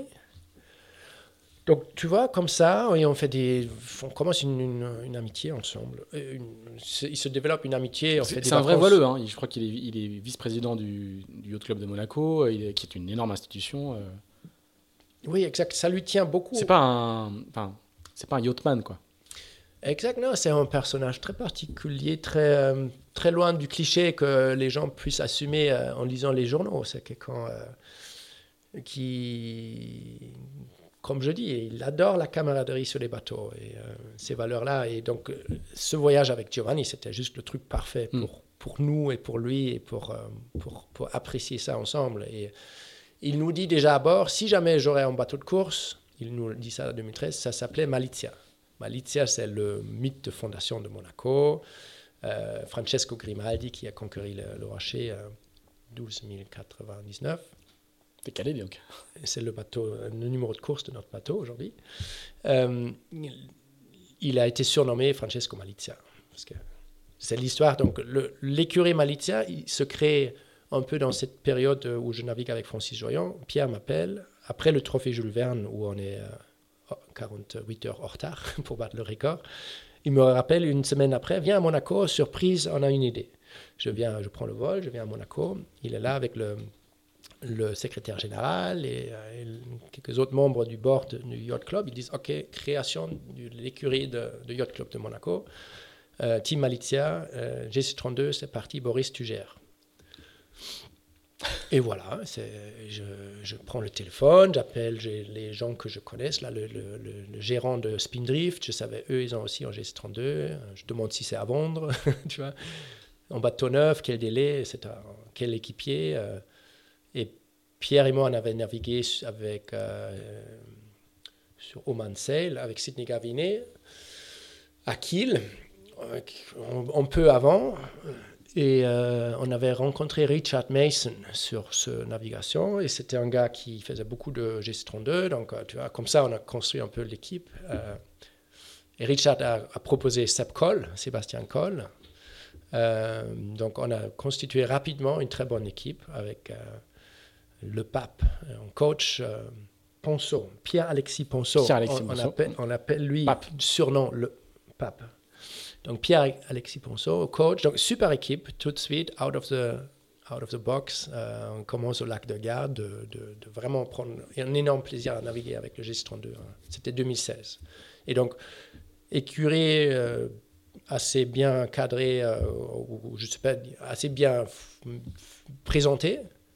Pierre, il a toujours fait très attention au marquage, aux vêtements, tout était très, très bien présenté. Et comme ça, quelques certaines, on a pu aussi, euh, tu vois, impressionner certaines guests qui sont venus et qui se sont dit, OK, peut-être pourquoi pas une suite en IMOCA soutenir plus ces, ces jeunes-là. Et à partir de quel moment ça, ça, se transforme euh, À partir de quel moment le projet IMOCA euh, arrive? Euh, Rapidement, rapidement. C'est la Copa del Rey 2016, donc jusqu'à la troisième régate qu'on mhm. vient de faire en gestion 2. On a des guests à Palma de Mallorca. qui naviguent un peu avec nous, qui viennent à la remise de prix. On gagne le prix Owner Driver, euh, c'est Franck Hamas, je pense, qui gagne la course. Et mm. nous, on est, je sais pas. Voilà, une catégorie spéciale quand le propriétaire est celui qui barre et non pas un autre skipper talentueux. Et euh, on est là sur la scène avec le, roi espagnol, super photo, tout est chouette. L'ambiance de l'équipe est très très bonne. Euh, et donc ça inspire les guests. On a fait une fête aussi pour toute la classe GS32 dans notre maison, dans la campagne. Là, c'était toujours des, des anecdotes fameuses de ça. Et là, il y a les deux, personnes clés du début qui disent euh, si jamais euh, le yacht club euh, assure le minimum de, financement du bateau, moi je mets l'argent pour acheter le bateau. Un autre gars qui veut faire, qui vend son bateau de course en Allemagne et qui dit ok, je vends mon, bateau de course, je me débarrasse de tout ça, je, je mets un peu d'argent pour faire Bermude, Hambourg, une course avec vous sur votre bateau. Et comme ça, ça, commence à se mettre en place. Et 2000, euh, ça se débloque vraiment au 6 novembre 2016, au jour de départ de la, du Vendée Globe. On invite ces gens-là, et Pierre est là aussi, et Ryan aussi. Et on est tous sur la vedette, on voit ces bateaux partir. Et, et le gars qui, qui, après doit acheter le bateau, il dit Génial, c'est tellement émotionnel de voir ce. tellement, tellement d'émotion de voir ce départ il faut absolument qu'on le fasse, le, ce des globes, quoi que ce soit. Je vais acheter le bateau tout de suite aujourd'hui. Euh, rentrez vite avec la vedette. On cherche euh, Cyril Dardashti euh, de Gitana. Il, sert, il vient le chercher un peu vraiment speed. Il cherche sa main. Donne-moi ta main. je veux ce bateau, je veux ce projet, je veux que ça a lieu. Ah oui. Gerhard Senft en allemand, qui, qui, euh, qui nous prête l'argent pour, euh, pour acheter, ou qui achète le bateau. C'est lui qui achète. Vous avez un mécène qui, achète, le bateau et, c'est le, club de Et vous lui louez. Oui. D'accord. Et c'est le Club Monaco qui met le budget de fonctionnement au départ. Juste de location et de l'assurance. On n'a pas de Ah oui, a pas de fonctionnement, Il y a le fonctionnement pour le GC32. Les deux bateaux courent en même temps en 2017. Et pour l'IMOCA, on n'a quasiment pas d'argent. Tout très, très, très peu. Et pour ça, le début est encore une longue anecdote où on a juste une personne de l'équipe, Milena, euh, une jeune fille euh, de, de la Trinité et Lorient qui nous aide à mettre le bateau euh, en route au début. Et euh, donc on, descend à Monaco sans pour le Grand Prix par exemple, pour le Grand Prix Formule 1, à Mon- il, dit- il nous demande de venir pour montrer le bateau, mais il nous donne pas encore le place au port, la place au port, et pas d'assistance, pas de Zodiac, pas d'hôtel, donc on quasiment dort euh, à côté sur un Airbnb ou sur le bateau et on a un stand-up paddle gonflable et on se met sur les petites bouilles dans la baie jusqu'à côté de Monaco pour, amarrer le bateau pendant la journée quand on n'a pas la place au port. Donc les débuts, euh, Mylène et moi, on arrive à Lorient au port, elle est sur le bout d'or et, face au vent, on, approche le ponton principal là au milieu et descend jusqu'avec une amarre, parce qu'on n'a pas de Zodiac et rien, pas d'équipe. Et elle, elle amarre le bateau et on, on court les, les courants, les, les pontons pour chercher euh, des gens, des volontiers, des volontaires Ah oui. pour amarrer le Ah bateau. Et euh, c'est souvent Alain Gauthier qui, qui nous dépanne un peu avec son Zodiac. Euh, Donc au début, c'est vraiment bricolé. quoi. Il y a juste, t'as juste le bateau et t'as rien d'autre. Il n'y a rien. ouais. Euh, donc tu vas te mettre à chercher des sponsors, j'imagine? Oui, des longues, euh, une longue phase de recherche d'argent. Donc, je gère le projet. Je ne sais pas comment je fais à l'époque. Gérer le projet GC32, courir euh, tout le GC Sailing Tour. Donc là, on est en 2017 parce que 17. du coup, le, le Sébastien Josse qui fait le Vendée Globe 2017-2017, vous achetez le bateau avant le départ en fait, c'est ça hein Oui. Ce que je comprends. Oui, Et donc du coup, le bateau ne euh, retour cargo depuis fait un euh, retour Australie. cargo depuis l'Australie. Donc vous le récupérez, euh, j'imagine, début 2017. Mhm. En mars, mise à l'eau en mars, Gitana, Team Gitana a fait un super boulot. Le bateau est très abouti à ce moment-là. Tous les problèmes de naissance sont réglés. Ça, c'est la grosse chance qu'on a. On a un super bateau dès le premier jour où il fallait très peu de maintenance. Et ça nous permet de faire une année complètement dingue avec très peu de moyens. euh, faire euh, GC32 et IMOCA, et avec l'IMOCA, deux fois pendant cette saison, on descend à Monaco. Complètement fou. Ça fait déjà 5000 milles. tu vois. Mm. On, on départ dans le sud pour le, le Formule, euh, Formule 1, là, pour le Grand Prix en mai. On revient ici pour faire le Fastnet. On fait troisième du Fastnet, meilleur résultat du bateau, jamais. Avec Pierre à bord, en double. Et en vue du premier, là, on voit euh, le premier à la ligne d'arrivée. Et on redescend tout de suite à filer pour faire la Palais à Monaco. Et on remonte avec euh, Thomas Rouillon à bord pour faire euh, la Jacques Vabre. Ah, et, Et la tout- Jaguar avec Thomas et tout ça en faisant aussi les courses en GC32. et que moi, je suis le seul team manager à gérer tout ça. Et, tu cherches euh, des sponsors en même temps. et à chercher des sponsors. Je sais pas, c'était une, une année, euh, une année de, de folie. Et tu as trouvé? On a trouvé BMW pendant deux années, euh, EFG Bank, qui sont toujours sponsors aujourd'hui. Euh, BMW a arrêté 2018, je crois. Et euh, c'était difficile à trouver des vrais grands sponsors qui donnent vraiment, euh, qui, qui- permettent à l'équipe de se mettre euh, vraiment en place pour euh, gérer comme il faut l'IMOCA. Ça, on trouve 2019, fin 2019. Donc ça prend. Ouais, parce qu'il y a une route du Rhum. Tu fais... Alors vous faites quatrième de la Jacques Vabre avec euh, Thomas Ruyot, Mhm. ce, qui, ce qui est plutôt un bon résultat. hein. mhm. Euh, cinquième en IMOCA de la route du Rhum, ce qui est plutôt un bon résultat Mhm. aussi. Euh, et 2019, il y a, euh, il y a le Fastnet. Alors là, tu changes de, tu changes d'équipier parce que tu t'aurais dû faire la Jacques Vabre normalement avec, avec Pierre Casiraghi?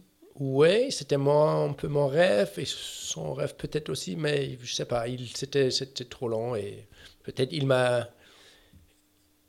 Il n'a pas voulu dire- vouloir dire non trop vite à ça, mais je pense que c'était assez clair euh, dès le début. Mais de toute façon, euh, il- on a fait d'autres courses ensemble, hein, la, la Giralia, des trucs comme ça Mhm. qui sont un peu. Pas trop- c'est difficile pour lui de partir 25 jours en mer. Quoi, Oui, oui. Et puis c'est des Dans- bateaux exigeants. Enfin, il faut un niveau. euh, Ça, il a. Il a le, la volonté, le, le niveau, il est beaucoup plus dur que tout le monde que je connaisse. Il fait des, des commandos euh, avec la marine, il s'entraîne, il fait des trucs, au- je sais pas, des trucs de dingue. Et il est, il est très, très dur. Mais, euh, mais c'est juste pas avec ses autres euh, obligations. C'est un peu trop long de partir, jeune famille et tout ça. Et le, le business qu'il fait. Donc, euh, donc, je cherche un coéquipier. Je cherche un coéquipier idéalement qui amène un peu d'argent aussi. C'est pas facile. 2019, on, on est un peu coincé. Et Pierre, il est là à dire c'est difficile, l'IMOCA, on ne trouve pas d'argent. Pourquoi on ne le met pas au garage et tu le sors 2020 juste pour le vendre quoi? On arrête là un peu de faire ces, courses de conneries. Jacques Vabre, c'est quoi ça? Et moi, j'ai vraiment envie de le faire. Et il y a un, journaliste anglais qui m'appelle, qui dit Ah, je connais un Jean, là, je, viens rencontrer un Jean qui est un peu comme le jeune Boris il y a 10 ans. Smart, fit et avec l'énergie. il fait un peu avec un clin d'œil. Un, peu de compliments au passage. Euh, comment il s'appelle? Alan Roberts. Non, pas Alan Roberts. Euh, Alan Robertson. Comment il s'appelle? Putain. Andy? Andy Robertson. Andy Robertson. Pardon, pardon, Andy. Pardon, L'homme qui fait Tip en anglais. Exact. Andy Robertson, qui, qui m'appelle comme ça. Et, euh, il n'est pas anglais, il est écossais. Hein. Écossais. Fais, attention. Ah, là, j'ai pris cher. tu verras avec lui. Et euh, euh, il, mais bon, je suis son conseil. J'appelle tout de suite Will Harris et depuis là, il, depuis ce jour-là, il est beaucoup autour de l'équipe, avec l'équipe, au soin de l'équipe. On fait la Jacques Vabre ensemble, le Fastnet ensemble. D'autres courses et là, les Race ensemble. Au passage, en 2019, il y a la petite aventure avec euh, Greta Thunberg, qui était, qui était quand même un sacré truc, bon, en termes de médias, mais aussi en termes de, de, polémique et tout. Est-ce que tu peux nous raconter un petit peu ton point de vue sur comment, comment, comment ce projet-là arrive et comment, comment toi tu le vis? Oui, là, là y a, ma femme est un peu fait partie de cette histoire. Ma femme était professeure à l'école pendant 10 ans encore euh, comme 2019 en mars, euh, elle et moi, elle, a pris une année de sabbatical, une année de congé pour euh, développer un programme éducatif autour de notre projet de voile. parce qu'elle a vu, elle avait suivi le trophée Jules Verne, d'autres voyages avec Giovanni et tout ça, avec ses élèves, et elle a vu comme ça peut passionner les élèves que nous on part en mer et eux puissent voir en temps réel est-ce qu'on est devant, derrière, quel vent il y a, etc. Donc elle a beaucoup apprécié ça. Elle a, elle a vu ce potentiel, elle a commencé à créer un programme éducatif et en même temps un programme scientifique avec les données euh, qui sont en relation avec le réchauffement climatique. Et on, commence à se donner un peu ce profil et aussi à s'intéresser à tout ça avec des scientifiques à Kiel, avec le Guillaumard, avec Martine Kramp de Brest ici, euh, qui travaille pour l'UNESCO à l'époque. Et des trucs comme ça, elle travaille là-dessus. Et euh, donc, le 17 mars 2019, on est euh, tous les deux sur le vélo à Hambourg, on traverse la place principale pour le, aller au bureau pour organiser tout notre projet.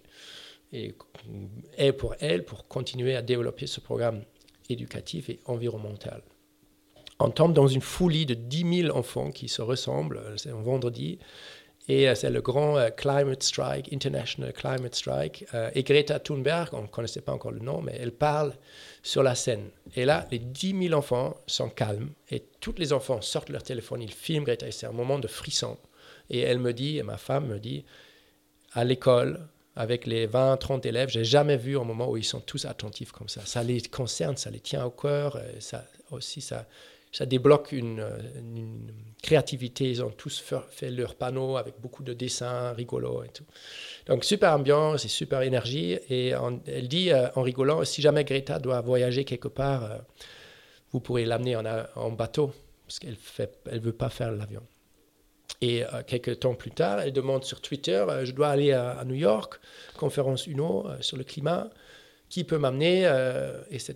Donc, des copains, ils nous alertent de ça, pourquoi vous ne proposez pas à Greta On le fait et on ne le fait pas tout de suite. Là, à ce moment-là, je suis à Monaco avec Pierre et Holly, notre team manager, au bureau, grande table, bureau de, Pierre euh, à Monaco, et on discute un peu le projet. Et dit Pierre, c'est pourquoi on fait la, Vabre, on n'a pas de sponsor, etc.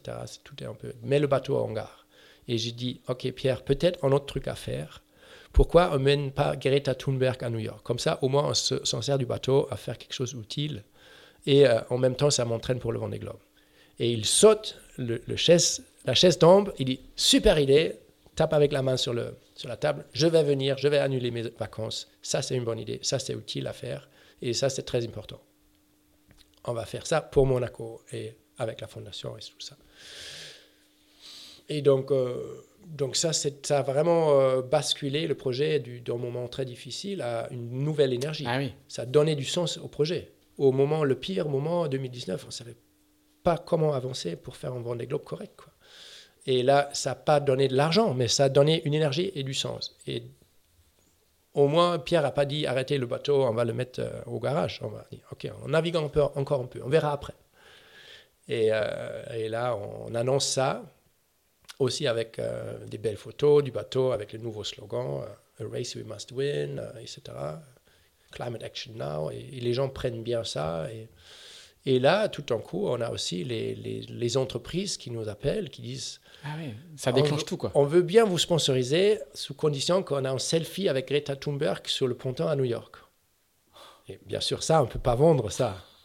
Donc, on doit dire non à toutes ces entreprises-là. Mais ça change quand même beaucoup de choses parce qu'en revenant de ça, il y a euh, des entreprises, des gens, des entrepreneurs qui disent, qui veulent juste parler avec nous, comment c'était avec Greta, comment c'était à New York, pourquoi vous avez fait comme ça, c'est quoi votre message, qu'est-ce que vous voulez dire? Euh, on est invité à la télé, tu vois. Le projet bascule vraiment dans une autre euh, dimension de, de, notoriété et ça permet aussi de trouver des sponsors derrière. Et comment tu vis euh, les polémiques qu'il y a autour de, de, de, cette, de, cette, de cette action? Les gens qui disent ben, euh, il, a fallu. Euh, il, y avait des, il y avait des questions sur, le, sur les équipiers qui viennent en avion pour amener le bateau, sur le fait que c'était de la com. Enfin, il y a, il y a beaucoup de. Greta Thunberg, elle est, elle est, il y a beaucoup de haters autour d'elle. autour d'elle. On t'a pas du tout entendu parler, prendre la parole, tu as laissé ça passer J'ai très bien vécu ça, parce que je pense là, j'ai pu me reposer sur une ressource de mon enfance avoir grandi avec mon père intellectuel, qui était très politique, très gauche, qui, qui a adoré le, discours. Et pendant les dîners, avec lui et moi, on, s'échange les, les arguments dans mon adolescence, on a fait des petites discussions politiques. Et donc, toi, j'avais ça en moi, j'adorais ça, d'une une, manière ou une autre. Donc, euh, il y a des arguments pour, contre, machin. Donc, déjà, c'est bien, ça fait ça fait. T'es habitué au débat déjà. Oui, voilà. Et après, euh, c'est pas si facile à répondre. Pourquoi on amène euh, Greta Thunberg qui veut être sans émission? Donc, le voyage même, au départ euh, de, du ponton de Plymouth, on part avec euh, des Zodiacs électriques. On arrive avec des Zodiacs électriques à New York. On n'a pas, pas émis du CO2. On peut avec le réchaud à gaz. Euh, donc, ça s'était accompli. Donc, on ne s'attendait pas trop aux critiques que nous, on allait prendre des vols pour euh, maintenir le bateau derrière et le ramener, etc. Mais c'était quand même une bonne question. Je ne savais pas trop comment répondre à ça. Et euh, en rétroperspective, c'est très, ça relève en fait très intéressant qu'on est dans cette situation paradoxale.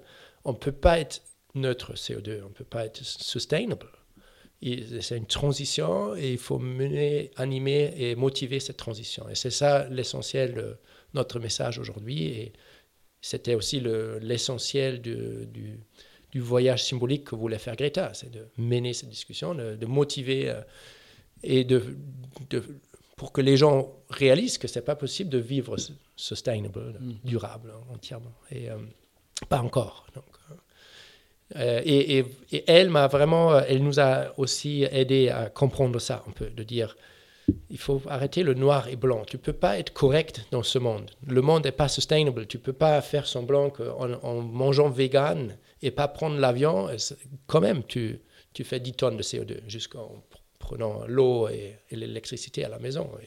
si tu utilises ton téléphone aussi, hmm. tu, tu, fais partie d'une société, d'une d'une monde industrialisé où elle n'est pas sustainable, quoi que ce soit. Et, euh, et donc, elle était super, c'était super riche, l'échange avec elle, et humainement, mais aussi intellectuellement, de voir comment elle, elle voit ça. Elle est, elle est vraiment un recul énorme, extraordinaire pour une jeune fille de 16 ans. Euh, le recul qu'elle avait, c'était extraordinaire de se dire, tu vois, nous, on le demande pendant le voyage. Alors, comment il faut faire? Est-ce qu'il faut mettre plein d'éoliens partout dans le monde? Il n'y a pas une solution. Vous êtes con, quoi. Tout va changer.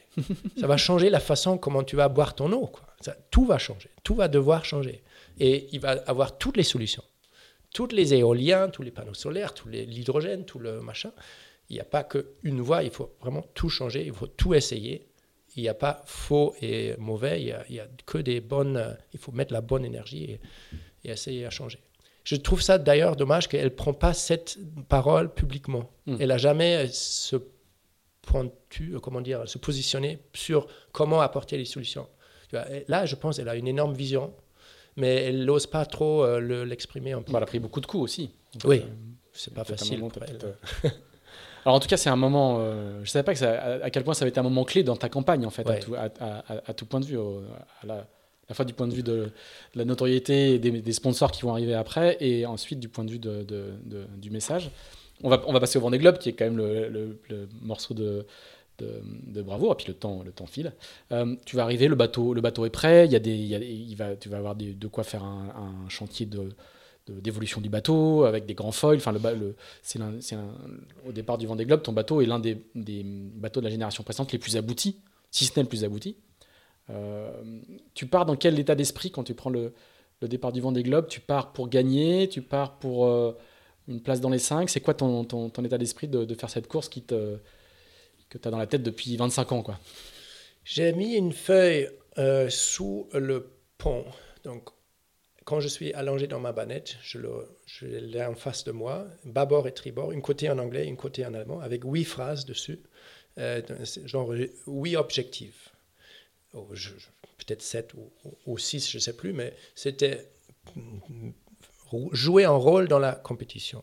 Je ne voulais pas juste être traîné derrière. Et. Je voulais m'emmener dans la compétition, quoi que ce soit la position. Et deuxièmement, partager l'aventure, inspirer les jeunes enfants avec le projet de ma femme euh, à travers des pleines écoles dans différents pays, revenir avec des données scientifiques importantes et finir la course à tout prix. À cinq, euh, peut-être il y avait un sixième, prendre plaisir, je sais pas, mais quelque chose comme ça, tu vois. Et euh, donc il y avait vraiment multi, multi-objectifs. C'est- Et ça, ça peut dire que même si un objectif tombe euh, sous la table, l'objectif de performer, tu as encore l'objectif scientifique ou partage de l'aventure. Et ça, pour moi, c'était une assurance mentale aussi. Si je casserais mon foil, euh, je ne suis pas euh, destiné à déprimer euh, et tirer la gueule euh, tout le long de l'Atlantique en remontant, mais je peux me dire, OK, tu as quand même euh, 100 000 enfants à l'école qui suivent le projet, pas 100 000, 10 000, euh, 15 000, quelque chose comme ça, qui, sont le, qui suivent le projet. Tu es, tu- et aussi, c'est super, même si c'est que pour les données scientifiques, ça vaut déjà le coup de le faire ce tour du monde. Et, euh, et ça, c'était très bien d'avoir ça. Et, euh, et mon objectif bah, officiel, c'était top 10. Et mon objectif euh, un peu informel, c'était top 5. Donc, ça s'est bien passé. Donc tu as rempli tous tes objectifs, oui. à peu près? Ouais. tu as pris du plaisir tout le temps? Non, non, non, c'était pas sur la liste de prendre le plaisir. Mais je le mettrai la prochaine fois, je pense. Il faut prendre un peu plus de plaisir la prochaine fois. Parce que c'était c'était pas facile tous, tous les jours. Et la solitude, pour moi, c'est un problème, je sais pas. Il faut que je gère ça un peu mieux. Et euh, aussi ce bateau qui, qui met toujours le nez dans l'eau, quoi. Le, le nez dans les vagues, au portant, qui bourrine, qui, qui, qui file pas. Et Alors- ça a beaucoup influencé la construction du nouveau bateau, un peu plus rocké, arrondi, euh, etc. On va, on va y venir, mais juste, on va, on va pas refaire tout le Vendée Globe, d'autant plus qu'en fait, euh, est sort ces jours-ci euh, le récit de ton Vendée Globe, qui s'appelle Mon premier Vendée Globe, euh, en français, qui a, qui, a été, qui a été déjà qui a été écrit en allemand, et qui a été vendu à plus de 100 000. 100 000 exemplaires. Il n'y a, aucun marin français qui fait ça en France. hein. Aucun. Je veux dire, euh, François Gabard, euh, qui est une rockstar, quand il fait son livre, ça fait, euh, je crois que ça fait aux alentours de 20 000 exemplaires. hein. Il y a Olivier de Kersauzon, qui fait plus de, plus de 250 000 exemplaires. Mais c'est une autre, une autre catégorie. Donc, euh, c'est là où je, où je- où je- Donc, si les gens qui veulent le- suivre ton Vendée Globe dans le détail peuvent se, se référer à ce, à ce livre-là. Mais là où je voudrais en venir, c'est que c'est l'impact incroyable qu'a eu ta course euh, en Allemagne. Incroyable. Oui, Raconte-nous un petit peu les- et, et- et- et- et dis-nous comment et pourquoi c'est arrivé. Alors, déjà, le voyage avec Greta a, mis- a mis un peu de terrain euh, de connaissances dans, les, dans le public allemand. Ça a aidé certainement euh, de- à préparer le terrain après s'exprimer. Et euh, aussi euh, les journalistes qui me connaissent depuis 10 ans, certaines d'une- d'une journalistes dans le sport, par- dans la voile, etc. Et il y avait par exemple Niels Carben, c'est juste un exemple, c'est quelqu'un chez ZDF, la chaîne la plus importante, publique, télé, qui lui fait tous les sports, l'olympisme et la voile, etc. Il m'a connu très bien déjà pendant la Barcelone, il y a dix ans avant. Et, il, a, suivi un peu mon parcours, comment j'ai cherché toujours les sponsors, etc. Essayé de monter un projet. Donc, au mi-chemin du Vendée Globe, quand il captait de plus en plus euh, mes vidéos et, déjà au bout de quelques semaines de la course, là, il, s'est tellement investi dedans. Il a mis toutes les, euh, tous les week-ends en grand 15 euh, minutes. Il a tous les soirs, il a fait quelque chose. Donc, il a mis ça dans, la grand, dans le grand public. aussi d'autres chaînes et d'autres journalistes que je connaissais. Donc, vraiment, ça se repose sur cinq journalistes qui ont vraiment fait un énorme boulot. sur le avec les, les ressources que j'ai les données, quoi. Mm. Les, vidéos honnêtes, simples, où je parle au téléphone et je les envoie ça. Et ils utilisent ça pour euh, créer leur petit reportage. Euh, et euh, donc, comme ça, en même temps, il y a le Covid, il y a très peu d'autres sports. le foot c'est ça qu'il faut arrêter, rappeler. Hein, le foot est arrêté. Donc, mm. le foot, c'est le sport numéro un en Allemagne, mais de loin. Ça, ça prend 80% de la place dans les médias. Ça, c'était, je pense, pas très actif ou arrêté, ou les, les stats sont publics, etc. Et aussi, le Covid, le lockdown, les gens, ils, ils rêvent de voyager, ils pensent, ça les inspire. Imaginez l'horizon, le large, le voyager, tu vois, le, le Wanderlust, comment tu dis. Euh, ils crèvent de sortir de chez eux, quoi, et ils peuvent pas voyager. Donc, euh, tout ça tombe en même temps, on, ça, va, ça fait que ça cartonne et que les gars là, Niels Carben, euh, son chef de rédaction, il lui dit euh, Mets-moi 30 minutes la prochaine fois, parce que c'est l'émission la, plus vue. Et ça, on n'a jamais eu ça dans le sport, qu'une émission est aussi vue. Je sais pas, j'exagère un peu, mais tu vois, c'était à l'intérieur des, des, rédactions, à l'interne des rédactions. Euh, ils ont ce retour, ça marche bien, fait plus. Donc à la fin, on arrive, on, finit la course et il y a trois chaînes qui font des documentaires d'une heure. et, euh, et puis tu es le seul allemand Seul et premier allemand. Et, premier allemand. Euh, et puis donc il n'y a, pas de, a pas cette concurrence. Et puis tu es dans le paquet de tête. Et à la fin, les deux, trois dernières semaines, depuis le Cap Horn, un joli euh, galop, une jolie remontada. Voilà 12e au Cap Horn, euh, premier pendant quelques heures, pendant un pointage premier euh, près de l'équateur. Après, je me plante dans une euh, petite truc empétolé. Et Charlie est encore à 20 nœuds, à plein balle. Il, reprend 25 000, mais c'est pas très loin quand même. 50 ah, 000 ah. peut-être d'avance. sans refaire justement tout le Vendée Globe, c'est quoi les, le, le, le, moment clé pour toi dans ce, dans ce Vendée Globe où, où, tu, tu, vois qu'il se passe quelque chose et que, et que, du coup tu peux vraiment faire euh, un super résultat? C'est avant le, la, la, la, zone tropicale, hein, donc l'hémisphère sud au large de Brésil, près de Recife peut-être. C'est là où je suis, je remonte quasiment tous les jours, je gagne une place. Parce que j'ai le seul à avoir un bateau qui, qui est nickel. Qui est nickel la worklist est courte et on rigole avec le short team. Ça, vous, vous, allez vous ennuyer cet hiver. Il n'y a rien à faire. Quoi. pas de lashing cassé, rien frotté, pas de boot abîmé, nada, rien. Tout, tout va bien. Ah et grâce à toutes, et tu vois, là, c'était aussi grâce à toutes ces navigations extraordinaires qu'on a fait. Les, les, une saison comme 2017 où on fait deux fois l'aller-retour à Monaco, et où l'aller, euh, la volonté d'aller à New York et retourner, chaque fois il y a des petites choses qui cassent et qu'on améliore. Et naviguer autant, ça nous a permis d'être le seul bateau au Cap Horn qui a aucun problème technique. On avait quelques-unes que j'ai résolues le long de la route, mais rien de grave. Un peu sur les voiles quand même. J'ai eu quelques coupures dans la grande voile.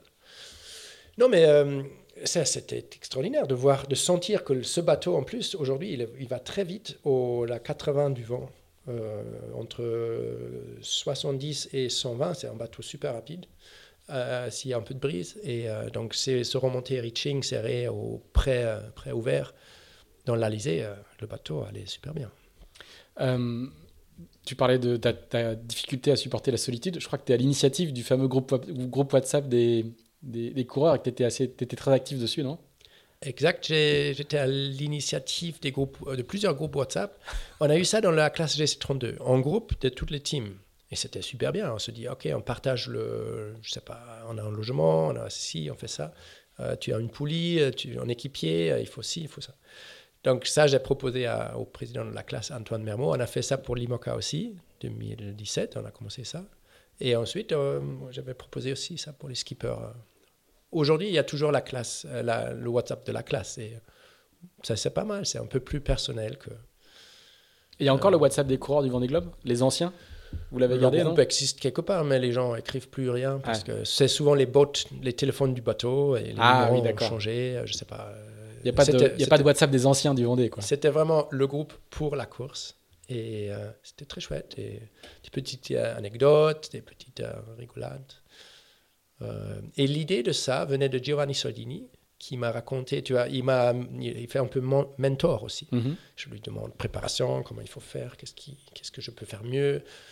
Et il m'a raconté un peu aussi ses aventures. Et dans son tour du monde en IMOCA, ils ont eu le UBS, comment ça s'appelle, SSP, là, le le BLU, ou euh, la radio. La radio, euh, ouais, La BLU, ouais. La radio, BLU. Et donc, il y avait 17 heures tous les jours, TU. Tous les coureurs de la course euh, se chattent pendant une, heure ou une demi-heure et un coureur fait le routage pour l'autre ou le dépannage ou machin. C'était très familial à l'époque. Donc, l'idée, c'est basé là-dessus. Sur, juste sur le, sur, sur le Vendée aussi, dernier petit point, deux, deux, points encore, pardon. Il y a la collision avec ce bateau quand même, qui, qui, a failli, qui a failli ruiner euh, tous tes espoirs. Donc ton bateau est en parfait état jusque-là, mais il arrive finalement, il arrive dans le chenal euh, dans, dans, un état, euh, enfin, avec le foil cassé, il est, il, est, il, est, il est, assez abîmé. Tu peux nous raconter un petit peu comment, comment, comment, comment, se passe ce, ce, moment-là Tu as bien cru que c'était fini, quoi, que, que tu n'arriverais jamais non, non, ça, j'ai pas De, toute façon, j'étais 90 000 de la ligne d'arrivée le prince de Monaco, Pierre, Giovanni Soldini, plein d'autres copains de l'Allemagne, Mathias, euh, etc., d'autres gens que j'ai cités pendant ce podcast. Ils ont été tous là en train de se mettre dans les, euh, de chercher leur ciré, de descendre dans la voiture vers le port, tu vois, de se préparer parce que dans 4 heures, je devrais arriver, euh, préparer les zodiacs, etc. Et là, j'ai cette collision, donc choc pour eux aussi. Hein. Ils s'arrêtent, ils savent pas qu'est-ce que ça passe et tout ça. Euh, moi, je, dors. Je dors, je me réveille, bang, quelque chose se passe. Euh, je sors et je vois une nuit très noire. Je vois cette mur de 10 mètres, 10-15 mètres de haut, d'acier, et mon bateau qui, qui craque un peu sur ce mur. Tout va très vite. Euh, la pire chose, c'est qu'en haut, sur le gréement du pêcheur, une grue qui sort un peu de leur coque, euh, mon auban s'est pris et mon génac qui tire encore vers l'avant, le pêcheur qui fait peut-être 4 nœuds ou très peu. donc mon bateau veut encore avancer. Ça tape un peu avec le foil contre le mur et c'est coincé là-haut avec l'auban. Et l'auban, en moment, l'auban casse et le bateau se libère et saute vers l'avant et continue à naviguer. Et. Euh, et c'est tellement d'adrénaline que tu te, tu te, tu te prends pas la tête. Hein. L'adrénaline, euh, je, fonctionne comme une machine. Chaque fois quand il y a un truc un peu extrême, je reste relativement calme et, euh, et euh, je regarde, je fais un peu un, état de lieu avec la torche, la lampe à la main, je regarde vers le haut, le mât il est là, il fait une grosse flèche vers, au vent.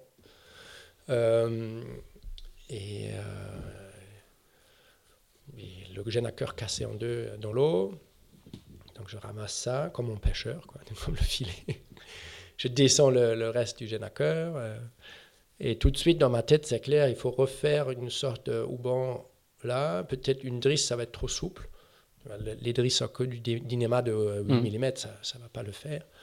Donc il y a des, des, des étés bis, euh, des, câbles de remplacement sur ces bateaux. Si, tu n'as rien devant, sur ton bout d'or, tu peux mettre quand même une câble structurelle qui peut, aider le mât à être solide. Donc j'ai ça comme matière pour euh, travailler. Je, mets ça dans le hook, là-haut dans le mât.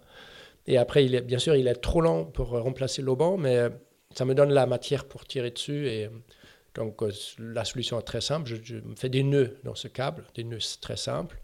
Et le bout il y a un palin déjà sur le outrigger qui fait le écarteur, qui règle une voile très extériorisée. J'attache là, je peux mouliner avec le, pardon, avec le coffee grinder et je peux voir sur la jauge de, l'effort qu'il y a de, tonnes. Il y a zéro au début, ok, je remets 6 tonnes dans le gréement, parfait. Donc euh, tout ça se fait dans une heure de travail parce que remonter chaque fois sur le outrigger, faire les nœuds dans ce truc, ça faisait assez long. Mais au bout d'une heure, euh, c'est réparé et euh, je, remets le J3 et euh, je fais ma petite vidéo, je parle un peu avec Holly et euh, je, je, vais, je vais relativement bien. Je ne suis pas à pleurer ou dans le... Je suis très très clair dans la tête et je me sens bien, je, suis sûr que je vais y arriver. Et, Maintenant, j'ai aucune idée à ce moment-là quel impact sur la perf. Donc je pense, ah oui, on est tellement serré, je vais être dixième, quelque chose comme ça. Donc je commence à, lentement à faire mes calculs, qui arrive quand? Ah merde, peut-être, ok, peut-être tu peux mettre le J2 à essayer, comment le mât va se tenir. Le, problème, le grand problème, c'est que le foil est entièrement cassé. Des, des, structurellement, ça ne tient pas, c'est juste un flap qui est là, mou dans l'eau.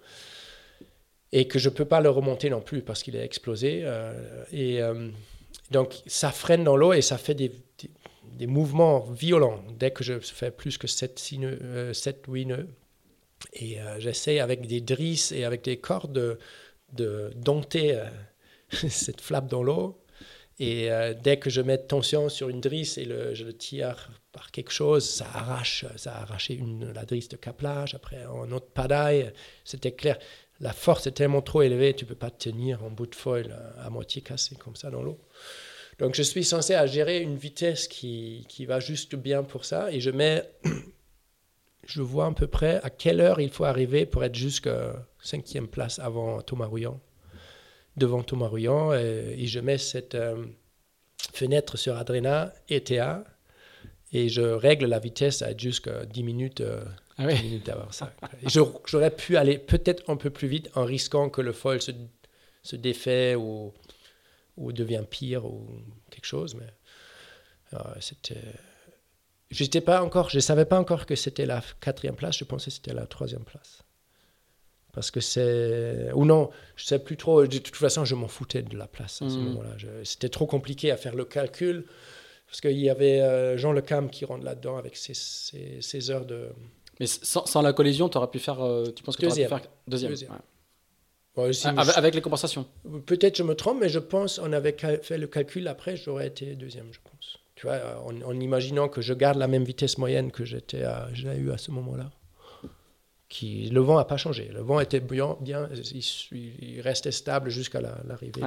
et, du coup, la collision, tu sais, tu sais l'expliquer? Il y a une alarme qui n'a pas marché, le pêcheur qui n'avait pas d'AIS, il y avait... Euh, non, je pense... Euh, donc, on a un faisceau dans le mât, donc c'est une tube qui tire qui garde un peu tous les, qui protège les câbles qui sont dans le mât. Et là, j'ai ma caméra infrarouge avec alarme, le radar et j'ai l'AIS, tout dans, dans, le même faisceau.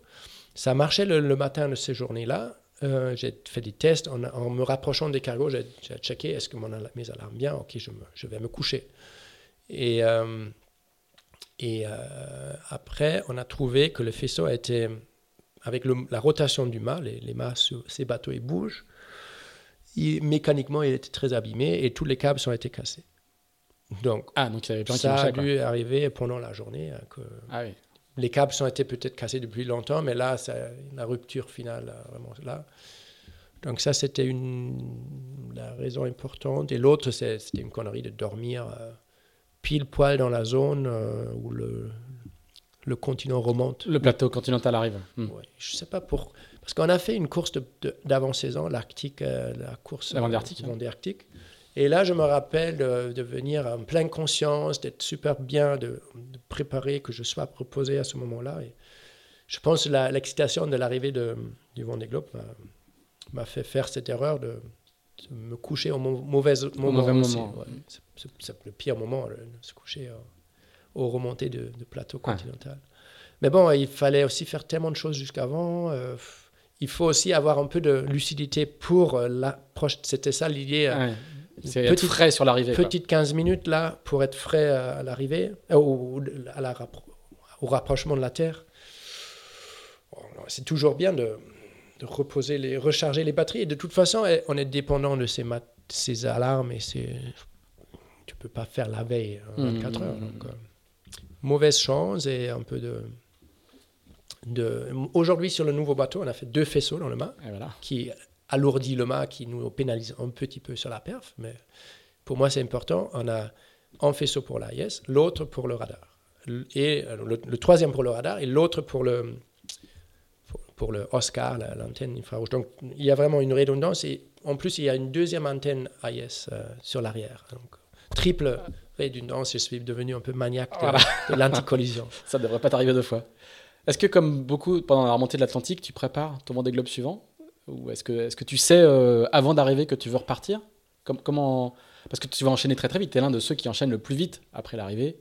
C'est Fabrice Amedeo qui me dit autour de Cap Horn ou non, dans l'Indien, je lui demande Fabrice, comment tu as pu faire plusieurs Vendée Globe C'est tellement merdique là. C'est vraiment dur, dur, dur. Comment tu fais? Solitude et on est là. Le bateau avance pas. Vraiment, comment tu fais un autre quoi? Je peux, peux pas imaginer ça. Il me dit, tu vas voir, euh, tu vas voir mon garçon à l'arrivée de, à la ligne d'arrivée, c'est comme une piqûre de de, de médecin d'anesthésie, tu vas rien plus, plus vouloir que le refaire la course. Ah et c'est exactement ça. Je, donc il m'a dit ça et je, je me disais, il exagère. non, non, je, me suis dit, je pense qu'il il va avoir raison. Je ne le sens pas encore aujourd'hui, mais la ligne d'arrivée, je savais qu'il avait raison et qu'il n'y a aucun doute et il faut le refaire. Et, et, tu, et tu attends de. Beaucoup préparent le, le, le, Vendée Globe suivant ou vendent leur bateau ou lancent la construction d'un bateau dans la remontée de l'Atlantique. Toi, c'est uniquement après l'arrivée La vente du bateau, on a euh, annoncé ça un an avant le Vendée Globe sur le site officiel. On était très conscients, nous, qu'on va vouloir faire The Ocean Race. On le dit, le Vendée Globe était encore un autre truc, mais la perspective était toujours de vouloir faire The Ocean Race, peut-être avec le même bateau ou avec un autre. Donc, euh, notre rêve a été aussi de, de, signer les contrats pour la suite du Vendée Globe, avant le Vendée Globe. Je pense que ça peut être quelque chose qui te rend très serein parce que tu sais, oui, si un problème, c'est pas la fin de ton projet tout de suite. Et euh, on n'a pas réussi à faire ça, mais donc on n'a pas tardé à, attaquer ce, cet objectif en revenant. Donc, dernière, dernière, anecdote là-dessus, peut-être, si tu permets. Euh, deux semaines, je suis à la maison et je suis sollicité, sollicité de, de 8h à 8h toute la journée des interviews. Pas possibilité de penser au projet, ou la suite il y a un coup de fil de Jean-Pierre Dick, numéro français, je décroche. Ah oui, ça, je, l'ai lu dans ton livre. Et euh, il me dit Alors, Boris, euh, tu as ton bateau là qui va bientôt arriver euh, à Lorient et j'ai de la place dans mon hangar. Si tu veux, voilà. voilà. ah non, on, a déjà notre hangar. Par contre, Jean-Pierre, tu en as fait quatre Vendée Globe. Comment tu as.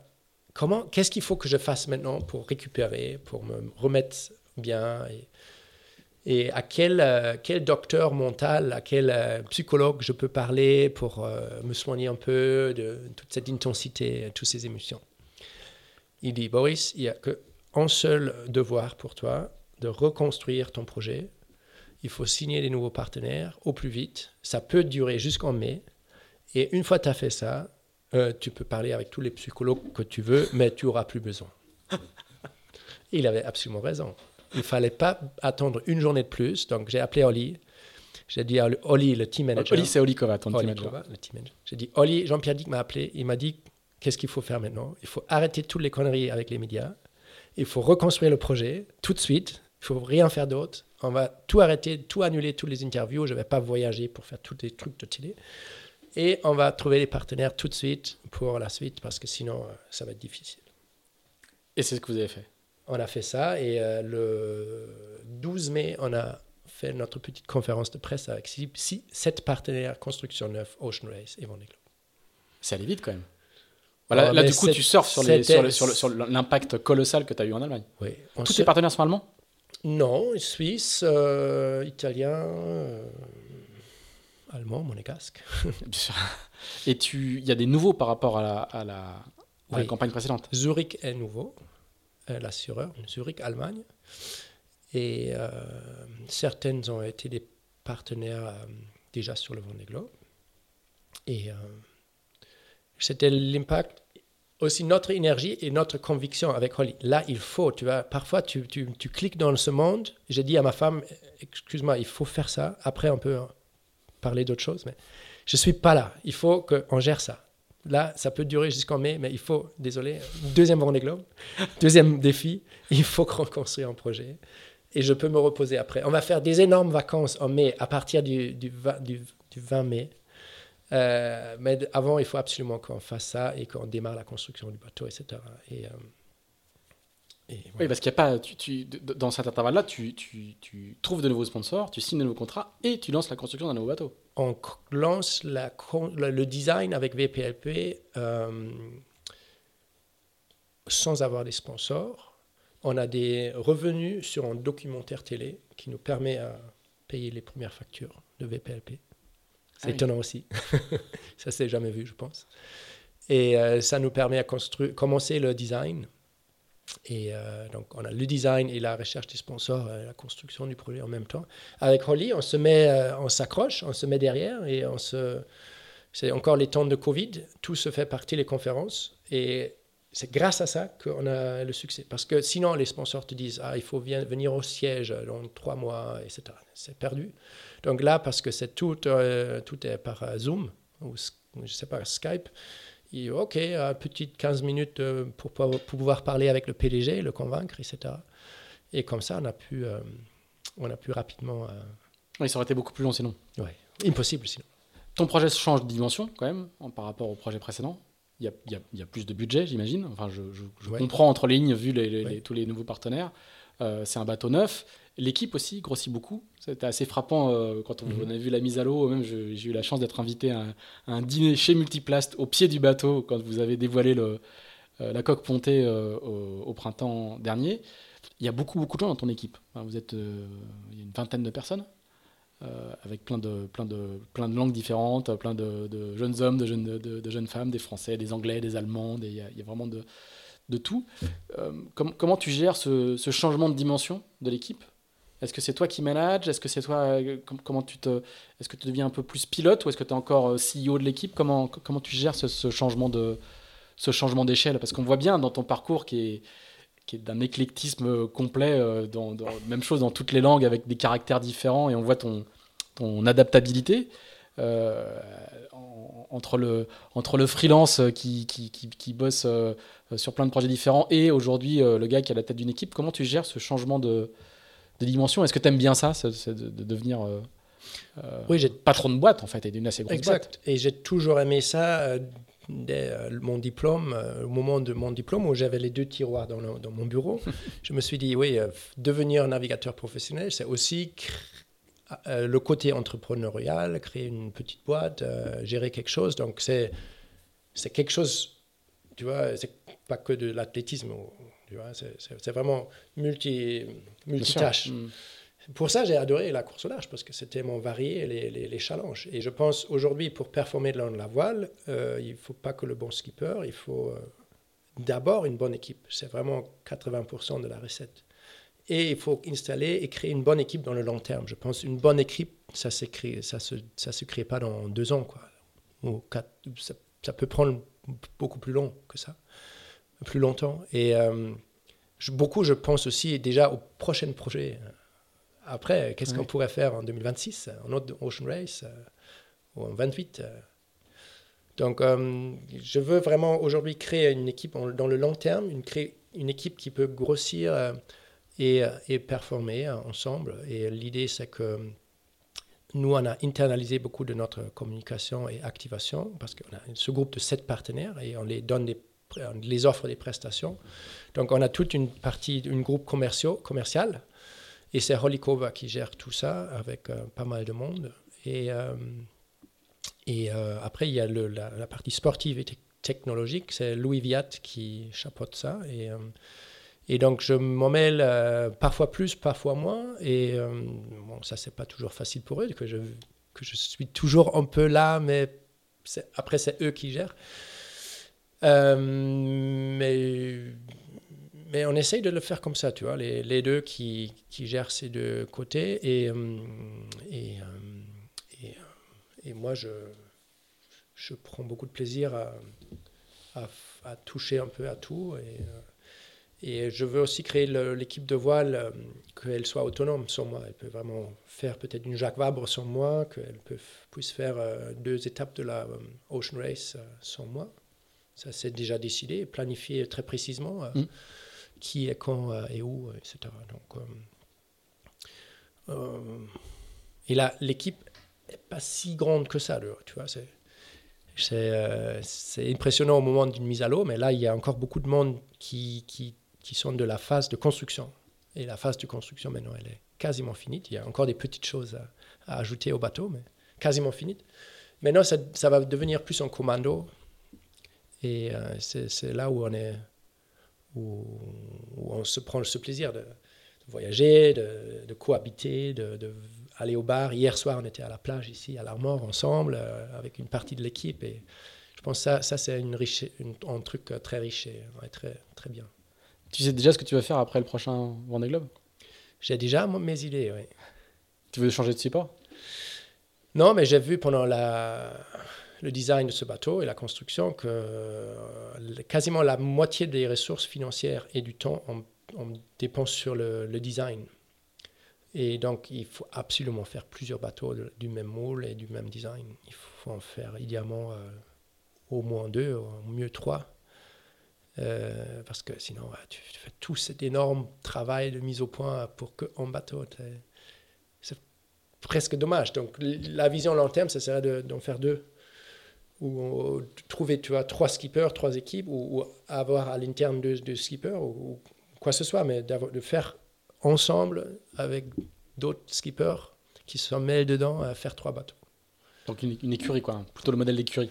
Oui, ou tu peux imaginer aussi euh, deux sister euh, teams, deux hmm. teams qui, là, aujourd'hui, euh, il, y a ça, il y avait ça dans, le, dans l'histoire de l'IMOCA. Jean-Pierre Dick et Loïc Perron qui font leur sistership, et, deux fois d'ailleurs.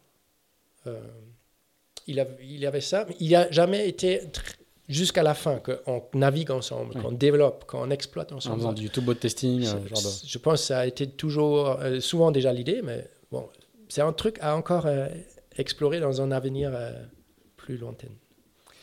Très bien.